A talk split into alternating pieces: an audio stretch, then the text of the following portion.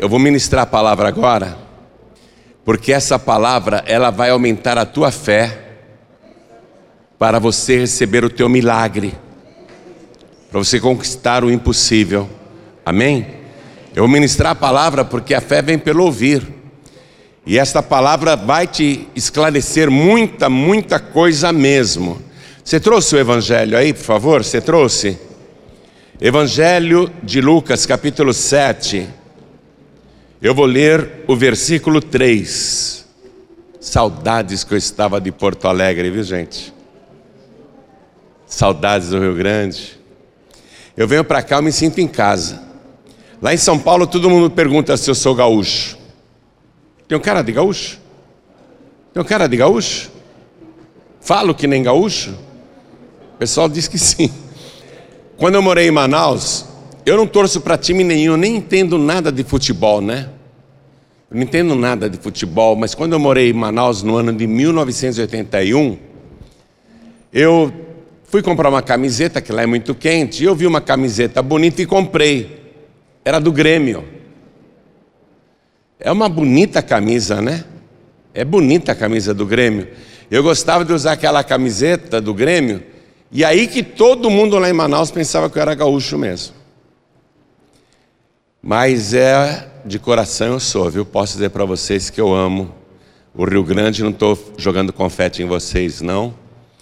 Eu sei que esse estado sofre muito, as coisas já estão melhorando e vão ficar melhores ainda, viu? Com esta palavra você vai deslanchar a tua vida. Então vamos lá. Está escrito o seguinte: escute. E quando ouviu falar de Jesus, enviou-lhe uns anciãos dos judeus, rogando-lhe que viesse curar o seu servo. Eu vou ler de novo. Um homem estava com um empregado muito doente, mas não era um simples empregado.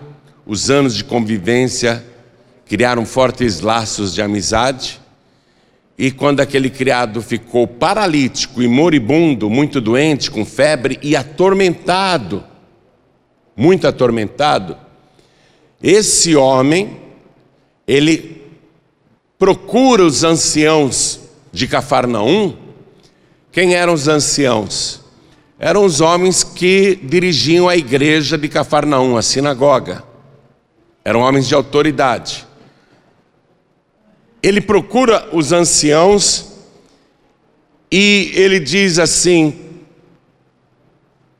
Por favor, traga Jesus para ele curar o meu criado. Então eu vou reler, escute. E quando ouviu falar de Jesus, enviou-lhe uns anciãos dos judeus, rogando-lhe que viesse curar o seu servo. Esse homem que está chamando os anciãos e dizendo: Pede para Jesus vir aqui na minha casa, curar o meu criado. Esse homem é a pessoa de maior autoridade da cidade. Ele foi colocado ali pelo Império Romano. Ele é um centurião romano, ele é o que manda em tudo, ele tem poder de vida e morte sobre os judeus. Ele tem poder sobre a receita, sobre os tributos, sobre as riquezas de Cafarnaum. Ele é muito temido porque ele tem 100 soldados a serviço dele para manter a ordem na cidade. E aqueles soldados eram homens de guerra acostumados a lutar e matar. Então, esse centurião romano, que tem tanta autoridade, ele chega para os anciãos dos judeus lá, os que dirigem a igreja, fala para Jesus vir aqui na minha casa curar o meu criado que está muito doente. Amém? Eu vou ler mais uma vez e você repete em seguida. Vamos lá. E quando, bem alto, e quando ouviu falar de Jesus, enviou-lhe uns anciãos dos judeus, rogando-lhe que viesse curar o seu servo. Amém? Quem acredita que isso aconteceu? Eu também creio. Então desocupe as mãos e vamos dar para esta palavra a melhor salva de palmas que já se ouviu em Porto Alegre, que já se ouviu no Rio Grande do Sul, que já se ouviu no Brasil, que já se ouviu na terra. Quer ver as palmas melhorarem? Levante os teus olhos assim, como se você estivesse vendo o Senhor, e dá glória a Deus e continua aplaudindo. Ó, viu? Isso.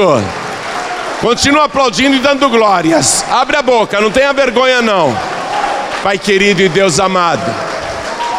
O Rio Grande do Sul te ama. E agora, todo o Brasil, onde esta palavra está chegando, tem gente te aplaudindo em toda parte, até fora do Brasil. Então vem com teu espírito, abençoa cada vida que te glorifica e tome o lugar do pregador, tome a boca do mensageiro, fale o Senhor agora, envia a tua palavra com poder e autoridade, e que a tua palavra vá, percorra toda a terra e prospere naquilo para o qual está sendo enviada em nome do Senhor Jesus. Diga amém, Jesus. Podem se assentar, por favor. Gente, me disseram que ia estar um frio aqui. E eu vim todo agasalhado. A minha mala só tem roupa do frio. Acho que a gente não vai nem tirar aquelas roupas da mala, né? Minha esposa está ali. Ela também trouxe um monte de roupa de frio. Mas não está tão frio, né? Não. Então escuta só. Mateus e Lucas, os dois evangelistas, né? Mateus escreveu o Evangelho segundo Mateus, Lucas escreveu o Evangelho segundo Lucas. Ambos, ambos contaram essa passagem. Ambos contaram. O Mateus deu detalhes que o Lucas não contou e o Lucas deu detalhes que o Mateus não contou, porque eles não combinaram em contar a história. Cada um escreveu numa época diferente para um público diferente. O Mateus escreveu para os judeus e o Lucas escreveu para os gregos. Os públicos eram diferentes, então aí você lendo as, a mesma passagem nos dois evangelhos e juntando ambos, você consegue ter uma visão mais completa do que aconteceu naquele dia. E eu vou te passar isso.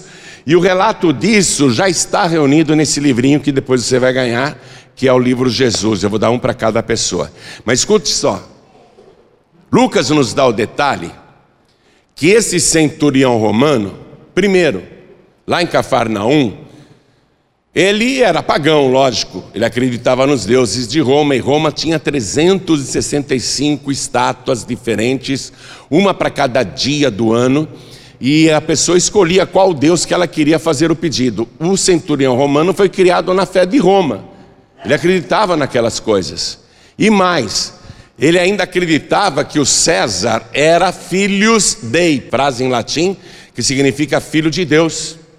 O próprio César mandava cunhar nas moedas, no verso de cada moeda, a frase César filhos dei. Quer dizer que César era reverenciado como se fosse o filho de Deus. Até esse centurião romano chegar em Israel, ele acreditava piamente nisso. Mas lá em Israel ele começou a conhecer o Deus invisível, o Deus que se adora em espírito e em verdade, o Deus que não pode ser adorado através de imagens, o Criador dos céus e da terra. Em Israel ele aprendeu que não são vários deuses, mas um único e verdadeiro Deus. E ele foi se aprofundando no conhecimento do Deus dos judeus e ficou tão convertido que ele passou a ajudar a igreja dos judeus em Cafarnaum. Ele começou a contribuir e dava grandes doações para ajudar na construção da igreja dos judeus. Praticamente ele construiu aquele templo sozinho, com suas doações, para você ver a entrega que ele fez. E ele está nesta fé, acreditando no Deus dos judeus, quando o seu criado fica muito doente e era uma pessoa que ele muito estimava. Ele vê que o estado do seu amigo está piorando e que vai morrer se continuar assim. Nenhum médico pôde curá-lo, e o centurião era um homem rico, ele tinha condições de pagar um bom tratamento, mas ele viu que não estava adiantando nada. Aí ele ouvindo falar que Jesus ressuscitava até mortos, que Jesus purificava leprosos, que Jesus Cristo expulsava demônios, que Jesus Cristo fazia paralíticos andarem, que Jesus fazia cegos enxergarem. Ele ouvindo falar isso, falou: É Jesus. É Jesus que vai resolver o meu problema. É Jesus que vai curar o meu amigo. Aí o que ele fez? Ele chamou os dirigentes da igreja que ele construiu para os judeus, ele chamou os anciãos, e os anciãos vieram na casa dele e ele deu a ordem: vocês podem trazer Jesus aqui? Para Jesus curar o meu criado? E os anciãos disseram: vamos encontrá-lo e vamos trazê-lo aqui. Fique tranquilo que nós vamos trazer Jesus aqui. E o centurião ficou em casa, aguardando. Os anciãos encontraram Jesus rodeado por uma grande multidão e como eles eram autoridades eclesiásticas, pessoas respeitadas da igreja, atravessaram facilmente a multidão e falaram com Jesus o caso, contaram para Jesus. Imediatamente, Jesus disse assim: Tá bom, eu irei lá na casa do centurião e darei saúde ao seu criado. Jesus se prontificou a ir. Mas veja só, a atitude desse centurião, que ainda é um novato em adorar e buscar ao Senhor, que não sabe ainda todos os segredos, é muito parecida com a atitude daquela tua vizinha ou daquele teu parente que você chegou para ele essa semana e falou assim: Sabe o pastor João Ribe, aquele que prega aí na TV, no rádio? Ele vai estar em Porto Alegre domingo. Ai, que bom! Então vamos comigo na igreja? Aí tua vizinha falou assim: Eu não vou, não, mas leva aqui essa minha cartinha, esse meu pedido e pede para o pastor João Ribe orar. Porque o meu marido está na bebida, meu marido está desempregado, meu marido está com a vida destruída e o meu filho está parecendo um zumbi, está nas drogas. Nessa cartinha eu conto tudo.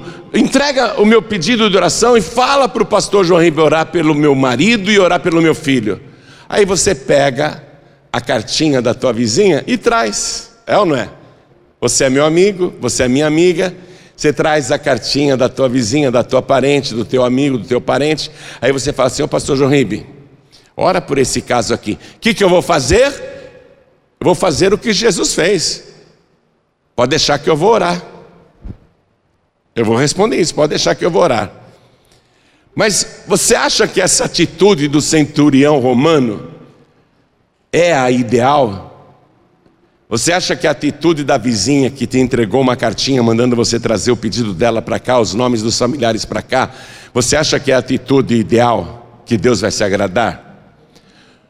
Não é, porque é uma atitude comodista. A pessoa está cheia de problemas, está passando uma luta incrível dentro de casa, a família destruída ao invés da própria pessoa vir buscar a Deus, ela fala para você: Ó, oh, leva o meu pedido lá, leva os nomes do meu marido e do meu filho, fala para o pastor orar para mim. Vamos na igreja? Não, vou ficar em casa.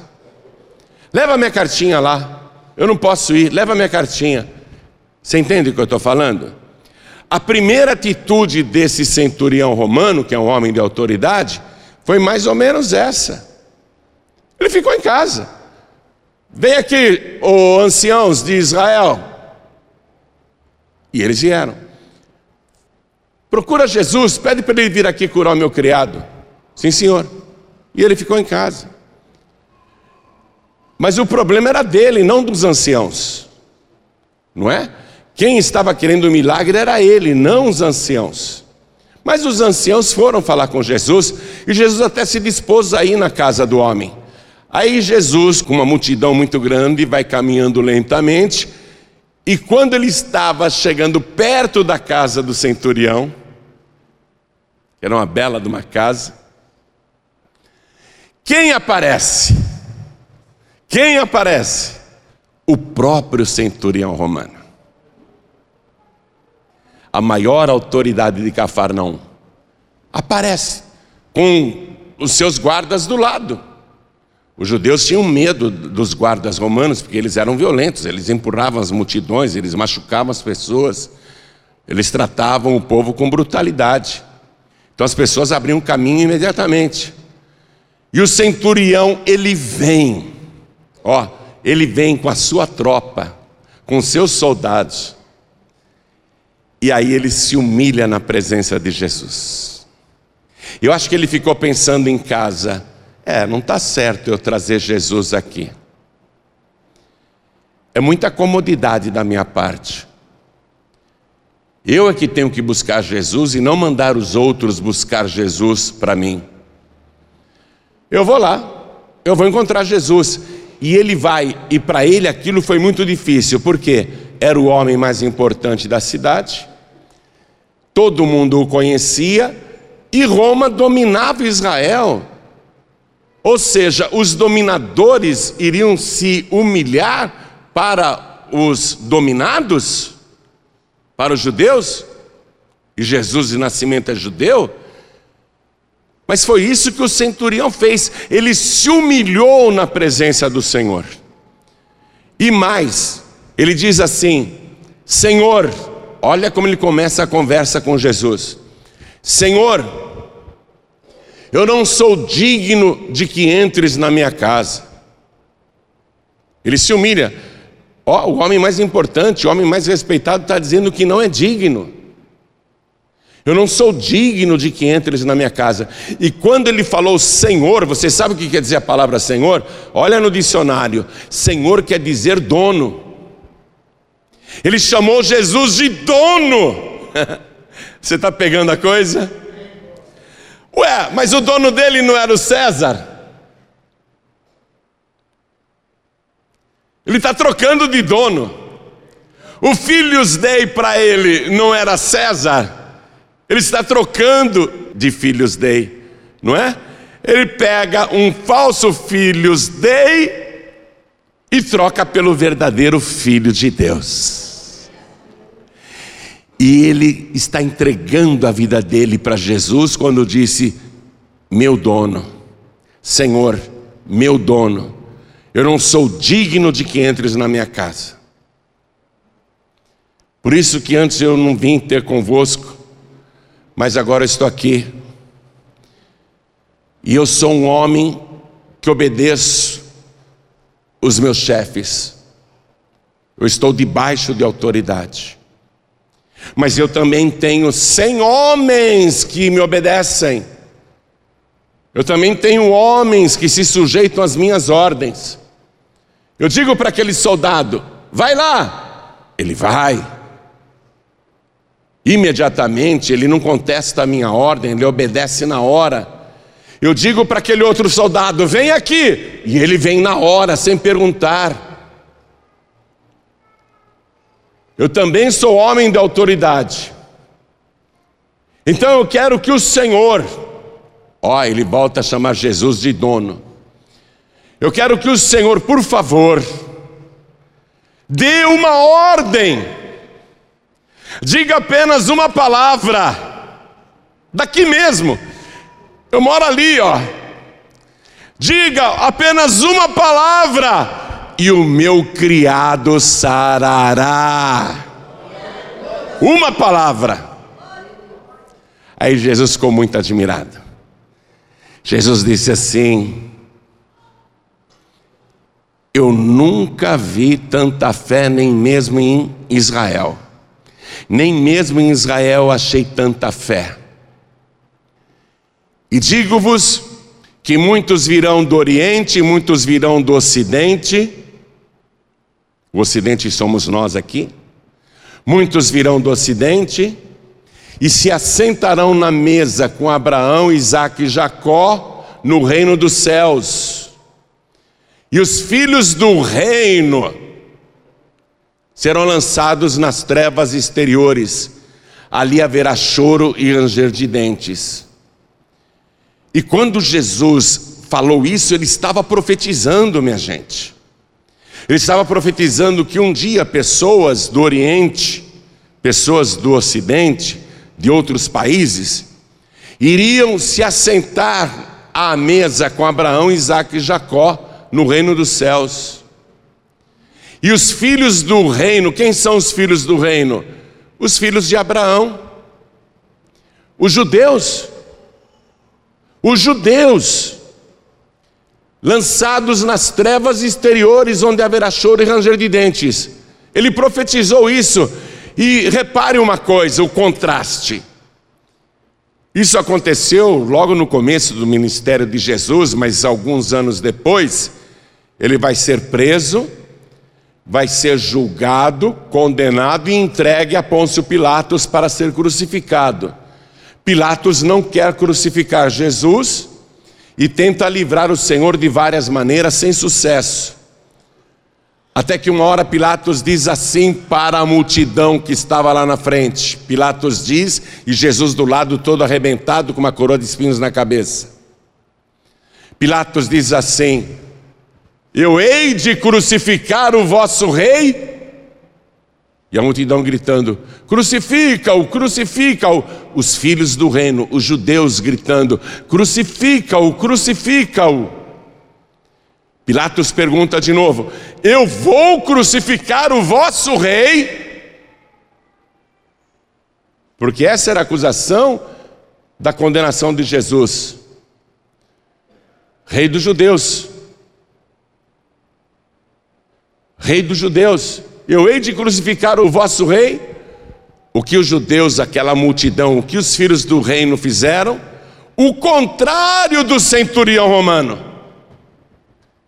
Enquanto o centurião romano trocou o falso filho deus César pelo verdadeiro filho de Deus, Jesus, enquanto o centurião romano trocou o imperador terreno pelo rei dos reis, Jesus, e ele era um pagão, ele era do ocidente, enquanto o centurião romano preferiu Jesus lá atrás, os filhos do reino estão recusando o rei dos judeus e eles respondem para Pilatos: Nós não temos outro rei a não ser César. Está no Evangelho. Eu não estou inventando nada. Por isso que aqui, nessa ocasião, quando esse centurião de Cafarnaum foi procurar Jesus pessoalmente, se humilhou e o chamou de dono. Por isso que Jesus ficou admirado com a fé deste homem que era considerado um pagão, ele era do ocidente, ele era um estrangeiro. Por isso que Jesus profetizou Muitos virão do Oriente e do Ocidente e assentar-se-ão à mesa com Abraão, Isaque e Jacó no reino dos céus, e os filhos do reino lançados fora nas trevas exteriores, onde haverá choro e ranger de dentes. Por que haverá choro e ranger de dentes para eles? Por que, que eles vão ser lançados nas trevas exteriores? Não só eles, mas todos que recusam Jesus. Por que, que eles vão ser lançados nas trevas exteriores? Por que, que eles não vão se assentar à mesa com Abraão, Isaac e Jacó no reino dos céus? Porque rejeitam o verdadeiro rei, rejeitam o verdadeiro dono, preferem governantes humanos, preferem viver para os prazeres desta vida, preferem viver só para este tempo, se esquecendo que futuramente vai ter uma mesa lá na glória e as trevas exteriores serão abertas. Se esquecendo que quem é de Jesus, quem é do Senhor, quem tem Jesus como dono, quem tem Jesus como dono, um dia vai se assentar à mesa lá no reino dos céus, com Abraão, Isaac e Jacó e mais com o próprio Senhor Jesus.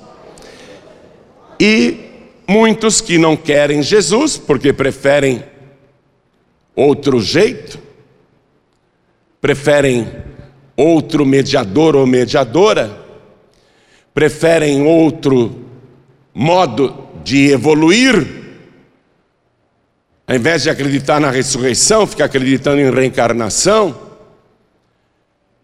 Pessoas que recusam o sacrifício de Jesus, o sangue de Jesus. Pessoas que preferem o budismo. Você sabe qual é o fim do budismo? O budismo é levar você até a luz, e na luz é o nada absoluto. O objetivo do budismo é levar você a nada. Mas tem gente que prefere o budismo, artistas preferem budismo, Jogadores de futebol preferem os, o budismo. O Buda, está lá a estátua de Buda dentro de casa. Eles têm seus deuses. Eles têm seus ídolos. Eles recusam o Senhor, que só pode ser adorado em espírito e em verdade. Nunca entregam a vida para Jesus. Nunca o chamam de Senhor. Nunca o tratam de dono. Olha só, esse centurião aqui está nos dando muitas lições espirituais profundas. Ele que era um pagão, ele que não sabia de nada, ele que é um principiante na fé. Olha as lições que ele está nos trazendo. Primeira, a gente não pode ser acomodado para buscar a Deus. Mandar outra pessoa buscar o Senhor por você entregar um pedidinho de oração e falar: ora por mim aí, pastor. Eu vou pegar o teu pedido de oração, vou levar para São Paulo. Eu vou orar sete semanas seguidas, todos os dias, pelo teu pedido de oração. Vou levar para o meu quarto, não vou levar para a igreja, não. E eu já falei para Deus: se eu falhar um dia de orar por essa pessoa do Rio Grande do Sul, se eu falhar um dia, eu quero que o Senhor seque a minha mão direita. E por que, que eu faço um voto tão atrevido? Porque eu sei que eu vou cumprir, eu tenho temor de Deus. Eu sei que eu vou cumprir o que eu estou prometendo. Eu vou fazer isso por você. Eu vou levar o teu pedido comigo. Eu vou suplicar ao Senhor pela tua causa. Eu vou guerrear por você.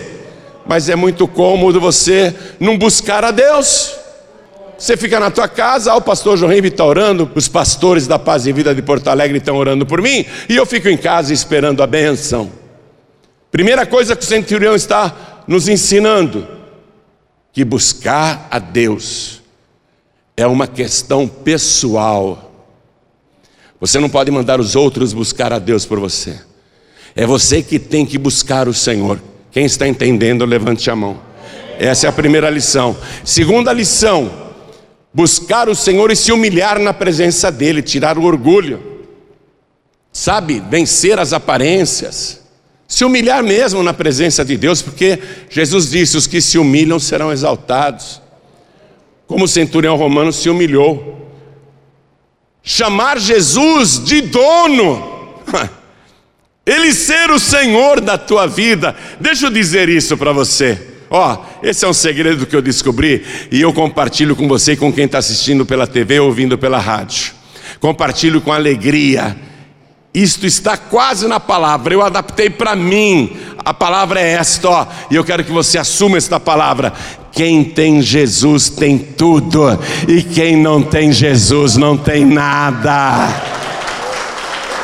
Porque Jesus é o dono de todas as coisas, o dono de tudo. Quem tem Jesus tem tudo. Tudo que você precisa, Jesus tem. Então, chamar Jesus de Senhor, chamar Jesus de dono, recebê-lo como único, suficiente, exclusivo e eterno Salvador e abrir mão, sabe, deixar de lado a falsa adoração, aquelas imagens, aqueles ídolos, aquelas estatuetas, aquelas imagens que você chama de santinhos, tirar tudo isso da tua frente. Ah, mas eu tenho uma lá em casa, pastor Joaíbe, que representa Jesus. É uma blasfêmia você achar que o Senhor Todo-Poderoso, que tem o rosto mais brilhante do que o sol do meio-dia, que os seus olhos parecem chamas de fogo, que tem uma aguda espada que sai da sua boca, que tem o cabelo branco como a neve, que tem uma roupa branca e resplandecente e um cinto de ouro nos seus lombos. Aquele que é todo poderoso recebeu todo o poder no céu e na terra. É uma blasfêmia você representá-lo por uma imagem de barro que não anda, que não fala, que não pega, tem mãos, mas não apalpam, tem olhos, mas não veem. É uma blasfêmia mas aqueles que têm Jesus, o verdadeiro Jesus, têm o melhor dono de todos, o Senhor do universo. Quem tem Jesus tem tudo, quem não tem Jesus não tem nada e nem está com nada. O centurião então nos ensinou isso. Jesus é o meu dono. E aí, a fé. A fé Você percebeu? O próprio Jesus disse: Nem mesmo em Israel encontrei tanta fé. Buscar o Senhor com fé, não com abatimento, com desânimo. Que foi que ele disse? Jesus, eu sou homem sob autoridade e tenho também homens debaixo da minha autoridade. E digo a este, vai, ele vai, eu digo àquele, vem e ele vem. Então, Senhor, o Senhor tem autoridade no mundo espiritual, o Senhor tem poder em todo lugar, o Senhor nem precisa entrar na minha casa, diga apenas uma palavra, apenas uma palavra, olha a fé, diga apenas uma palavra e o meu criado sarará. Jesus ficou muito contente com essa fé, e esse homem foi salvo. Ó, se você um dia chegar lá naquela mesa nos céus, no reino dos céus, lembre-se dessa mensagem e comece a perguntar: quem que é o centurião romano de Cafarnaum? Eu quero conhecer esse homem. Você vai conhecê-lo lá. Aí quando você encontrá-lo lá, diga: Olha, meu pastor, teu fã, eu sou teu fã, e você me ensinou muitas coisas. Ele vai ficar todo feliz. Porque o exemplo que ele nos deu foi extraordinário e por causa dele Jesus fez a profecia. Está profetizado, essa mesa ele revelou. Vai ter uma mesa no reino dos céus, Pessoas virão do Oriente e do Ocidente. Como é que pessoas virão do Oriente e do Ocidente para se assentar com Abraão, Isaac e Jacó na mesa no reino dos céus? Só através do arrebatamento. O arrebatamento dos salvos, está pegando a coisa? É através do arrebatamento, é só para salvos. É através do arrebatamento, é só para salvos. Jesus profetizou isso. E os filhos do reino, aqueles que achavam que eram religiosos, esse é o grande problema. Eu já tenho a minha religião, eu já tenho a minha igreja, eu já tenho a minha denominação. Esse é o grande problema. A pessoa achar que é filha do reino de Deus, quando na verdade não é. Ela é filha de uma religião, ela é filha de uma denominação, ela é filha, enfim, de uma associação humana. E a associação humana não vai levar ninguém para aquela mesa no reino dos céus. A pessoa tem que entregar a vida para Jesus de uma tal maneira que Jesus seja o seu único, suficiente, exclusivo e eterno Salvador. Único porque não tem outro mesmo. Bobagem de você procurar outro. Jesus disse: Eu sou o caminho, a verdade e a vida, e ninguém vem ao Pai a não ser por mim. Suficiente, porque, repito, quem tem Jesus tem tudo, quem não tem Jesus não tem nada. Jesus é suficiente. Quem tem Jesus não precisa de anjo da guarda, quem tem Jesus não precisa de santinho, santinha, não precisa de padroeiro, padroeira, não precisa de mediadores ou medianeiras. Quem tem Jesus tem tudo, porque Jesus é suficiente. Exclusivo, por que ele é exclusivo? Porque Deus estabeleceu essa exclusividade. Só vai entrar na Cidade Santa e se assentar naquela mesa no reino dos céus quem apresentar as vestes lavadas no sangue do Cordeiro. No livro de Apocalipse, capítulo 22, está escrito isso: Bem-aventurados e santos aqueles que lavam as suas vestiduras no sangue do Cordeiro, para que tenham direito à árvore da vida e possam entrar na cidade santa pelas portas. Por isso que ele é exclusivo. Você pode parar lá naquele portal de pérola e querer entrar com outro sangue. De quem que é esse sangue? Ah, é o sangue de Pedro ali ele foi crucificado de cabeça para baixo. Pedro era o meu padroeiro preferido, era o meu santinho de estimação. Você está apresentando o sangue de Pedro? O sangue de Pedro não serve porque o Pedro negou Jesus, o Pedro mentiu, o Pedro jurou falso, o Pedro fez muita coisa errada. Fora, trevas exteriores. Chega outro lá, ah, estou aqui apresentando o sangue de São João Batista, sou devoto de São João Batista. Ele foi decapitado pelo Herodes, cortaram a cabeça dele na cadeia, foi o maior profeta já nascido de mulher. Vim entrar. E lá no portal, o anjo guardião, o querubim guardião vai dizer: Mas João Batista não era perfeito, João Batista errou, ele até duvidou que Jesus era o Messias. João Batista não serve, não. João Batista era um pregador iracundo, era um pregador raivoso. Não serve não, João Batista tinha muito defeito, o sangue dele não serve para entrar aqui fora, para as trevas exteriores. E você? Ah, eu estou aqui com o sangue, o sangue de São Tiago, porque ele foi morto à espada pelo Herodes. É, mas ele nem acreditava que Jesus é o Filho de Deus teve várias falhas. Sangue de Tiago não serve também para entrar aqui fora, para as trevas exteriores. E você? Ah, eu estou aqui com o sangue de Paulo, maior evangelista do mundo antigo, um grande pregador.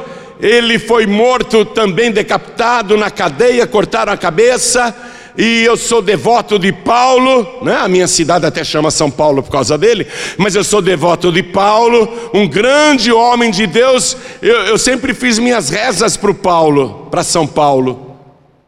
Mas Paulo Paulo brigou com Pedro, brigou com os outros apóstolos, brigou com Barnabé. O Paulo, ele enfiou as mãos pelos pés, ele errou muito. Paulo, inclusive, acobertou quando Estevão estava sendo apedrejado, ele consentiu na morte de Estevão. Ele é cúmplice na morte de Estevão, aquele primeiro mártir. É, o sangue de Paulo também não dá. Você confiava nele? Fora para as trevas exteriores. E você? Eu Aí você se apresenta. Eu estou aqui com sangue puro e carmesim do meu exclusivo Salvador. Aquele que nunca pecou e nunca se achou engano na sua boca, que não pecou nem em pensamento, aquele que me amou sem eu merecer aquele que me resgatou das trevas, da escuridão, aquele que morreu na cruz do Calvário, no meu lugar, aquele que derramou o seu sangue inocente para me salvar. O que eu trago aqui é o sangue de Jesus. E aí o portal de pérola vai se abrir e você vai entrar na cidade santa pelas portas exclusivo Salvador. Deus disse isso.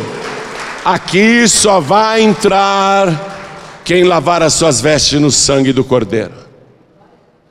Jesus é o Cordeiro de Deus que tira o pecado do mundo. E eterno Salvador, sabe por quê? Que Deus nunca vai falar, ô oh, humanidade, o tempo de Jesus já foi, viu? Eu arrumei agora um novo Salvador para vocês. O que aparece de picareta falando que é Jesus Cristo, você já viu? Uns falam, eu sou Jesus reencarnado. Como que pode ser Jesus reencarnado se ele não morreu para sempre? Ele ressuscitou no terceiro dia, com o corpo que foi pregado na cruz e está vivo pelos séculos dos séculos. Como que alguém pode dizer, eu sou Jesus reencarnado? Você já não vê que é um picareta? Você já não vê que é um mentiroso? Você já não vê que é um falso profeta? Ah, eu sou Jesus, sim, eu voltei à terra. Mentira! O nosso Senhor, o verdadeiro, vai voltar sim. E eu digo mais, viu? Ele está próximo, ele está às portas. Muito breve, só os salvos vão escutar o som da trombeta. E quando você escutar o som dessa trombeta, você pode estar até deitado na sua cama, no seu quarto. Numa fração de um milionésimo de segundo, o seu corpo vai ser transformado à semelhança do corpo de Jesus e você vai ser arrebatado em altíssima velocidade ao encontro do Senhor Jesus nos ares. Isso está para acontecer a qualquer momento. Eterno Salvador. Deus nunca vai te arrumar outro. Se aparecer alguém dizendo eu sou o Cristo, Jesus disse: Muitos nos últimos dias virão dizendo eu sou o Cristo, enganarão a muitos. Não vou citar nem o nome de falsos profetas aqui para não dar cartaz para ninguém. Mas no nosso século está cheio de gente aí, ou é maluca, ou é gente indecente, imoral, sem temor de Deus, se apresentando como se fosse o Cristo e enganando a muitos. Jesus é o eterno Salvador. Ele disse: não vão atrás dessas pessoas, não. Se falarem para você, ó, oh, Jesus está ali, ou Jesus está ali, ou aqui, você fala que não acredita. Porque assim como um relâmpago sai do Oriente e vai até o Ocidente, assim também será a vinda do Filho do Homem. Viu? Jesus está para voltar. Vou pedir para toda a igreja se colocar de pé. O centurião nos deu todas essas lições de fé. Um dia, se você chegar lá naquela mesa, você vai conhecê-lo. Eu faço questão de cumprimentá-lo, faço questão de procurá-lo. Se você seguir esses mesmos passos que ele seguiu, você não apenas vai receber um milagre, porque olha o que está escrito aqui, o Mateus nos dá esse detalhe. Eu vou ler aqui Mateus capítulo 8, versículo 13. Então disse Jesus ao centurião: Vai, e como creste te seja feito. Repete, vai, e como creste te seja feito. E olha o que diz aqui o final do versículo: E naquela mesma hora o seu criado sarou. Vamos aplaudir ao nome de Jesus. Curado à distância. Mas eu reputo como mais importante um milagre não visível, porque o criado dele curado, todo mundo viu isso em casa na mesma hora. Porém, aconteceu um milagre que ninguém podia olhar e falar: olha que milagre, mas era maior do que a cura do criado que estava para morrer, que foi a salvação desse centurião. O maior milagre que existe é o milagre da salvação. Se você for salvo hoje, pessoas olharão para você não vão assim por fora perceber muita coisa. Mas Deus que vê os corações, Deus que vê o interior, Deus ele vai olhar e vai ver que você foi lavado e remido no sangue de Jesus. Quando você entrega a tua vida para Jesus e o chama de dono, e o chama de Senhor, único, suficiente, exclusivo e eterno Salvador, quando você faz isso, o teu nome é escrito no livro da vida do Cordeiro. Teu nome é escrito lá na glória. Aí você só precisa zelar para manter o teu nome naquele livro. Jesus disse: quem perseverar até o fim será salvo. No sentido de vai lá para a mesa na glória. Mas agora mesmo Jesus escreve o teu nome no livro da vida. Se você entregar a sua vida para Ele do jeito que está, do jeito que está, ó, Jesus não quer que você vire santo para depois se entregar para Ele. Ele disse: Eu não vim chamar os santos, eu não vim chamar os justos, eu vim chamar os pecadores ao arrependimento. Jesus quer que você venha para Ele exatamente do jeito que você está Pastor, eu estou fumando, eu estou me drogando, eu estou bebendo, eu estou fazendo coisas erradas, eu estou cheio de pecados, de defeitos, eu sou uma pessoa má, eu tenho vergonha de mim mesmo. Jesus não se envergonha de você. Ele diz: Eu vim te buscar, eu vim te salvar. Se você entregar tua vida para Jesus, Ele vai te purificar de todo o pecado. O sangue de Jesus nos purifica de todo o pecado. Se você entregar a vida para Jesus, além de apagar os teus pecados, Ele vai tirar todos os teus vícios, Ele vai aparar o teu caráter, Ele vai te aperfeiçoar, Ele vai te moldar a semelhança dEle, Ele vai santificar a tua vida. E mais, se você entregar a vida para Jesus agora, Ele vai escrever o seu nome naquele livro que só Ele põe a mão. Só Ele, só Ele escreve naquele livro. E Ele diz: quem vencer, jamais eu riscarei o seu nome do livro da vida. Então é a hora de você fazer que nem aquele centurião, viu? Eu estou preparando você para muitos milagres hoje. Mas o maior milagre vai acontecer agora, que é o milagre da tua salvação. É o milagre do teu perdão. Jesus vai apagar o teu passado. Você já imaginou isso?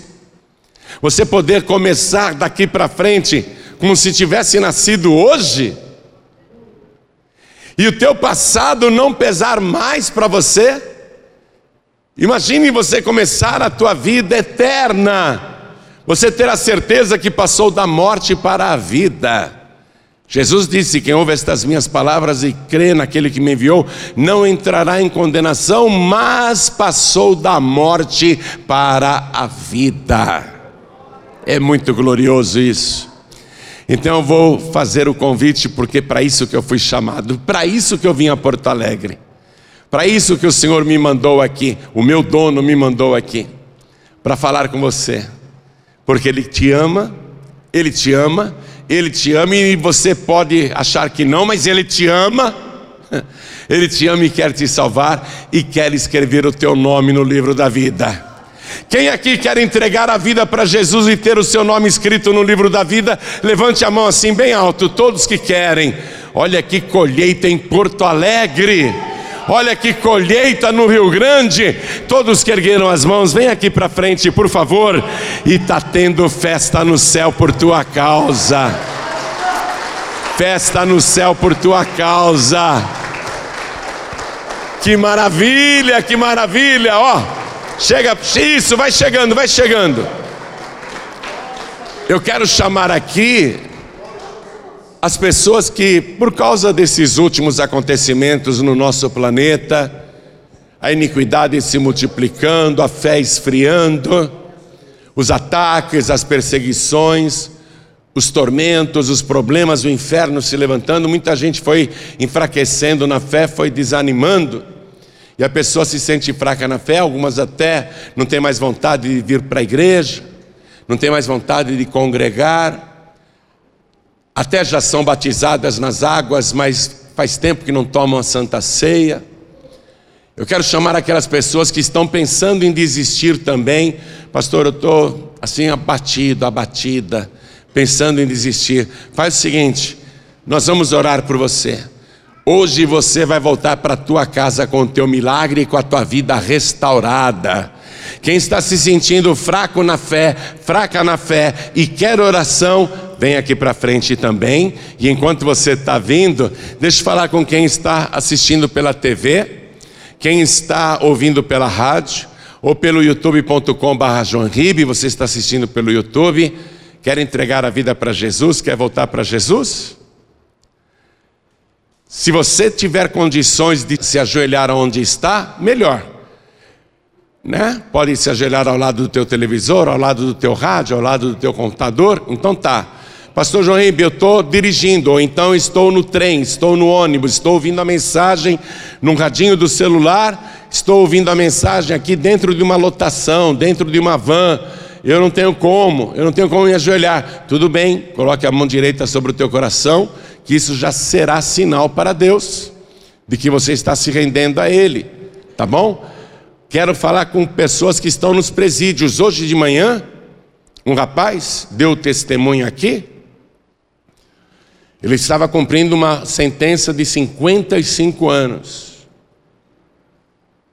Claro que a gente nem perguntou por quê. Ele foi condenado a 55 anos. Ele usava uma tornozeleira aqui em Porto Alegre. E ele Teve um incêndio lá, ele conseguiu fugir, ele vedou a tornozeleira para não ser rastreado, mas depois ele voltou a ser preso.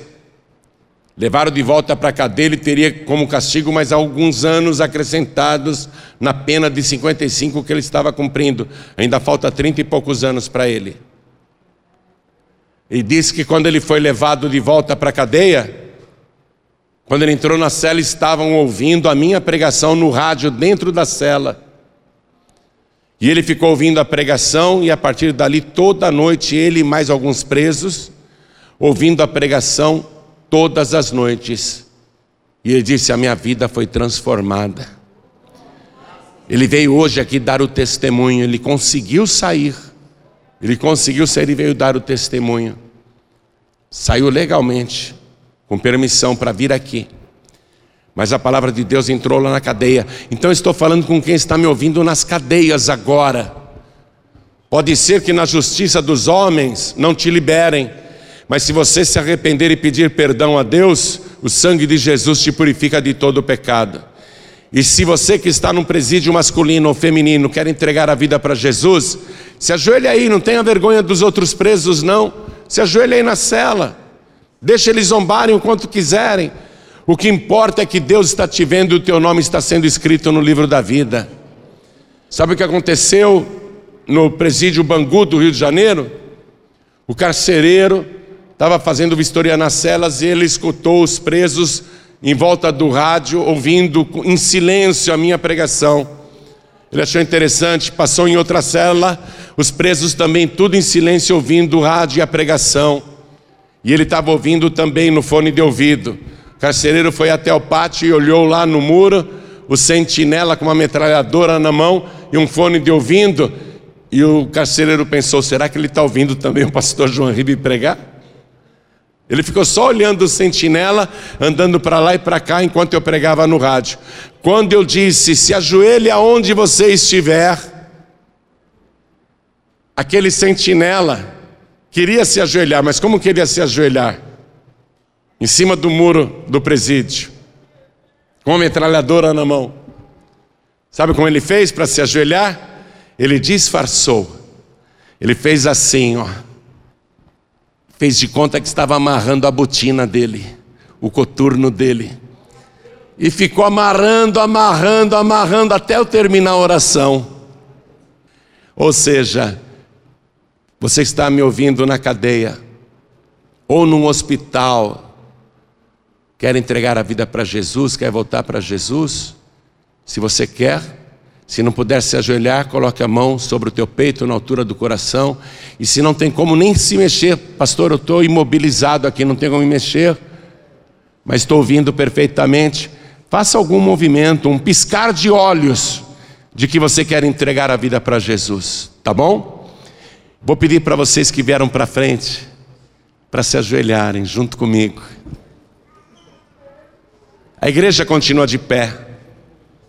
Coloque a mão assim sobre o teu peito, aqui. Ore assim comigo, ore comigo. Meu Deus e meu Pai, eu estou me humilhando na tua presença. Eu estou fazendo igual o centurião.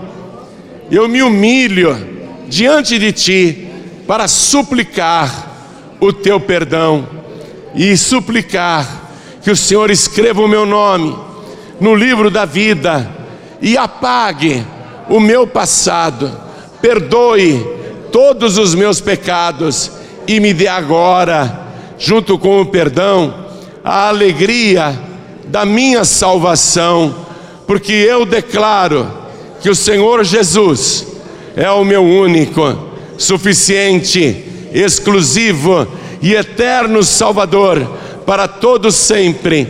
Amém. Você acabou de receber as boas novas do Evangelho através de João Ribe Palharim.